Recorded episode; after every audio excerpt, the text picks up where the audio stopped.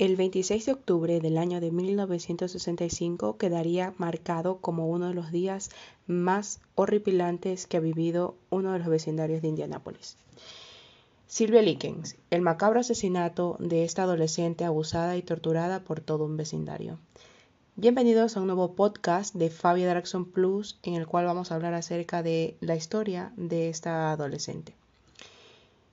Silvia Likens que también dio pie a un film sobre el homicidio de esta joven de 16 años, se titula aquel film como Crimen Imperdonable. Es también un crimen indecible. Al día de hoy cuesta poner en palabra los horrores que padeció la muchacha a manos de un grupo de chicos y chicas, instigados por la mujer que debería cuidarla o que debía cuidarla.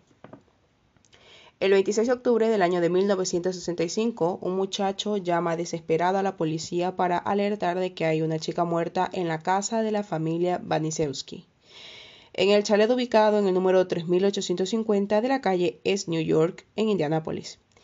Aquí es donde vivía la madre, Gertrude, sus siete hijos y dos hermanas, a las que la mujer cuidaba en ausencia de los padres y a cambio de un dinero. La muerta era nada más y nada menos que Silvia Likens, de aproximadamente 16 años, uno de las jóvenes huéspedes de Gertrude Beninsky. Cuando llegó la policía, los presentes en la casa dijeron que un par de amigos habían pasado a buscar a la chica pues para dar un paseo y que la habían devuelto brutalmente golpeada. La mentira duró poco, porque enseguida la hermana menor de Silvia, Jenny Likens, de 15 años, se acercó a un agente y con un hilo de voz le dijo, si me sacan de aquí, prometo contarles todo. Salió entonces a la luz una historia macabra de tortura colectiva, de brutal ensañamiento contra una persona cuya indefensión parecía exacerbar los sentimientos humanos más retorcidos. La familia Likens estaba formada por el padre, la madre y cinco hijos. Silvia era la del medio. Después venían gemelos. La niña, Jenny, había padecido polio y para caminar debía usar un aparato de hierro en la pierna, o sea, la hermana de Silvia. Esto la volvió muy tímida y dependiente, en especial de su hermana Silvia, que la protegía constantemente. Los Likens trabajaban en un parque de atracciones ambulante y pues esa vida nómada que ellos llegaban o que ellos tenían, ¿no? No era la más adecuada para las niñas, y no menos. Empezaron a dejar a sus hijos a cargo de los familiares eh, para su cuidado. En la iglesia a la que ellos asistían, o sea, la familia Likens, Silvia y Jenny trabajaron eh, en este como haciendo obras de, iglesia y todo, y también trabaron amistad en este tiempo con los eh, hijos mayores de Gertrude Vanisensky. Cuando la mujer se enteró de que los Lincolns buscaban hogar por unos meses para las adolescentes, ésta se ofreció a cuidarlas a cambio de 20 dólares semanales. A comienzos de julio de 1965, Silvia y Jenny se mudaron a casa de los Vanisensky sin sospechar el horror que a estas les esperaba. Para Gertrude, de 36 años, sin un ingreso fijo, para ella pues estos 20 dólares que pagaban por el cuidado de las adolescentes eran una suma muy interesante. La mujer tenía seis hijos de su primer matrimonio con John Vanisensky, un hombre pues al parecer golpeador que al cabo de 10 años de convivencia procedió a abandonarla. Ella inició después una relación intermitente con un muchacho de tan solo 22 años, que iba y venía a la relación. Le sacaba pues algo del poco dinero que ella ganaba planchando o haciendo otras tareas domésticas para familias del barrio. Y con el que también finalmente tuvo a su último hijo, que era todavía un bebé de cuna cuando llegaron las hermanas Lincolns a ser cuidadas por Gertrude. Los hermanos Vanisensky eran Paula de 18 años, Stephanie de 15, John Jr. de 12, Mary de 11, Shirley de 10 y James de 8 y el bebé de Dennis Jr. Durante la primera semana la convivencia transcurrió de maravilla.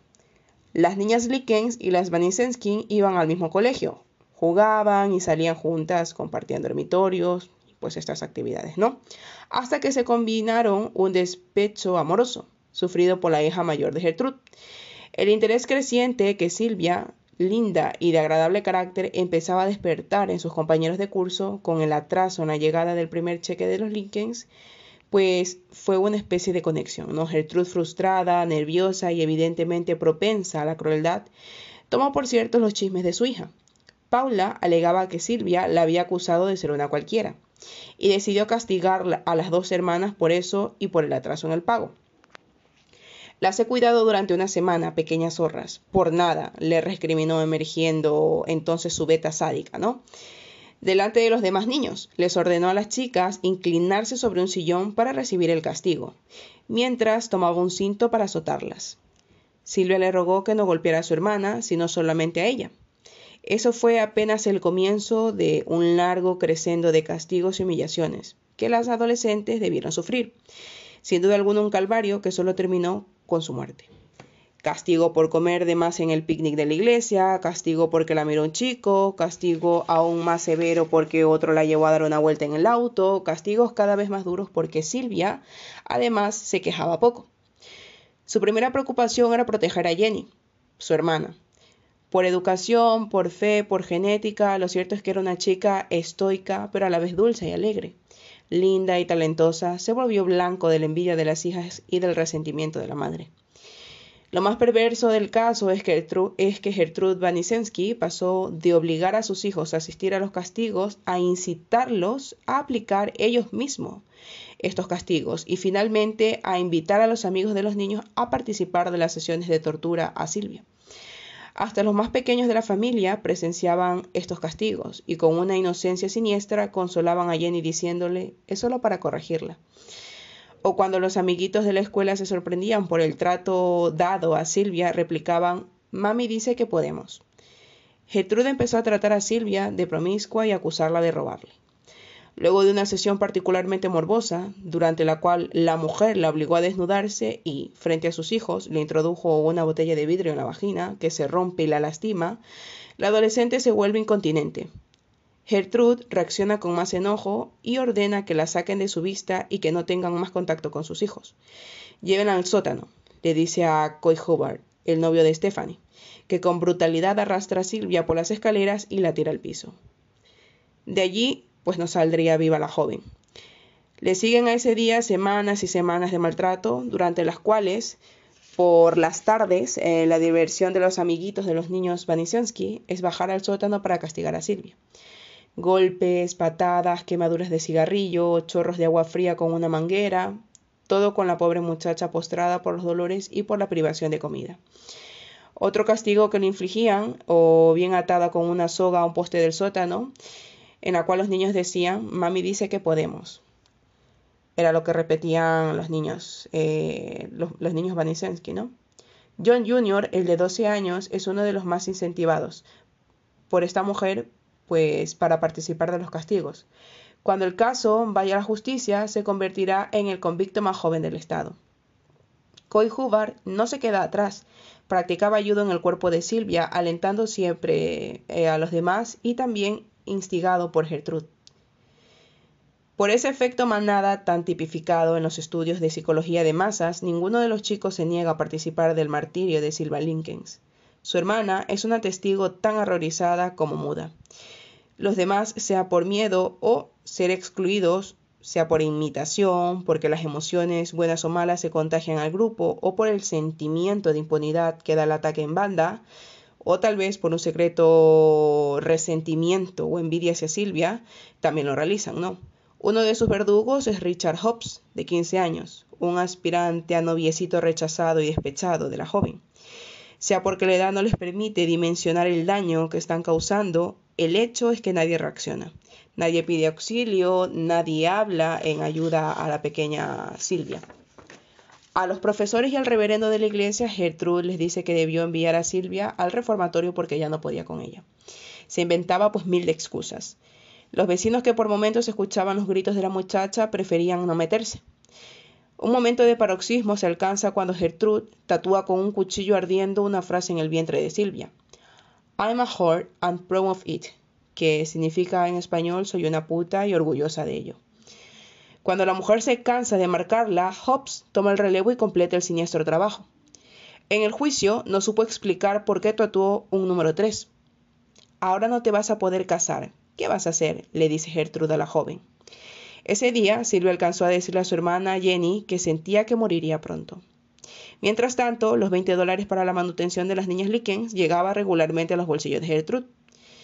Pero la locura ya estaba desatada y faltaba poco para el estallido final. Los Vanisensky habían llegado hasta la perversión de cobrar cinco centavos a cada chico del barrio que quería bajar al sótano a jugar con Silvia. El 25 de noviembre, aparentemente tras un intento de la chica de escaparse, Gertrude, dando un paso más en su sadismo, obliga a Silvia a entrar en una tina de agua hirviendo. La joven literalmente se desmayó. La sacó de allí y empezó a golpearle la cabeza contra el piso del cemento, ¿no? Del sótano para despertarla. Otra versión dice que fue Coy quien le golpeó el cráneo con una barra. Como sea, Silvia ya no recuperó la conciencia. Y al cabo de un rato, Richard Hobbs, el pretendiente frustrado, se da cuenta de que está muerta. Y es él quien llamará a la policía.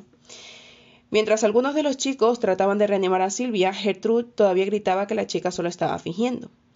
Cuando se da cuenta de lo ocurrido, combina con los demás presentes en la casa la historia que iban a contar. Pero Jenny, la hermana de Silvia, vio al fin la posibilidad de escapar del infierno y habló. Gertrude Vanesinski repetía constantemente que castigaba a Silvia para proteger a sus hijos de la mala influencia de la joven. Pero en el juicio culpó de todo a los niños y negó estar al tanto de lo que estaba sucediendo en su propia casa. La justicia pues obviamente no le creyó. Cuando los menores dieron detalles de lo que le había hecho a Silvia, la opinión pública se horrorizó. Pero para ella era demasiado tarde. La menor había sido víctima del sadismo de Gertrude, pero también de la indiferencia de otros adultos, los vecinos, las autoridades del colegio y de su iglesia, que no se molestaron en verificar nada, incluso su propia familia, a la que en más de una ocasión la adolescente intentó alertar y no le creyeron o bien minimizaron de hecho las cosas que estaban ocurriéndole. En el testimonio de Richard Hobbs, que admitió su participación en los actos de crueldad contra Silvia, impactó especialmente y fue decisivo en el esclaramiento de lo ocurrido.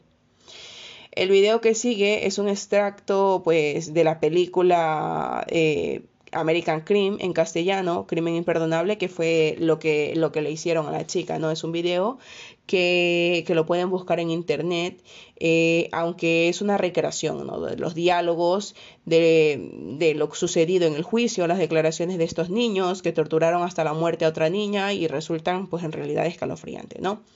Gertrude Vanesinski y su hija mayor Paula fueron condenadas a cadena perpetua por asesinato. Coy Hubbard y Richard Hobbs recibieron 20 años de cárcel cada uno. Hobbs murió a los 21 años de cáncer. John Jr. de 12 fue sentenciado a más de 10 años de prisión. Stephanie Vanesinski pasó poco tiempo tras las rejas porque testificó contra su familia. Pese a las protestas de mucha gente, a Gertrude le otorgaron libertad condicional en 1985 por su buena conducta en prisión y murió cinco años después, en 1990. El crimen de Silvia Lincoln ha inspirado varios, varios libros y dos películas, La chica de al lado y también el, capítulo de American Crime, ¿no? Un memorial la recuerda en una plaza de Indianápolis. El fiscal del caso dijo que se trataba pues del peor crimen jamás cometido en el estado de Indiana. En 1972, Paula Vanesinski obtuvo la libertad condicional. Tuvo una hija a la que llamó Gertrude. Se cambió de nombre y se mudó a Iowa. En 1995 comenzó a trabajar en una escuela distrital como asistente de docente de estudios con necesidades especiales. Pero bueno, sin duda alguna, un capítulo que marcó totalmente el estado de Indianápolis por las torturas aberrantes a las que fue sometida Silvia Lincoln. Abusos sexuales por parte de todo el vecindario, eh, tortura física, quemada por cigarrillos. Incluso ustedes pueden ver en el internet las fotos reales de cómo fue encontrado el cuerpo. Espero que les haya gustado este podcast en el cual hemos hablado acerca de, esta historia que me pareció muy interesante hablar de ella, ¿no? de la historia de Silvia Likens, una adolescente que perdió la, la vida a, manos de, de, una mujer desquiciada, eh, desequilibrada mental, sin duda alguna por todo lo sucedido. ¿no? Espero que les haya gustado esta historia. Y recuerden que este podcast lo pueden ver por la red de podcast de sospechosos habituales. Que tengan una buena noche.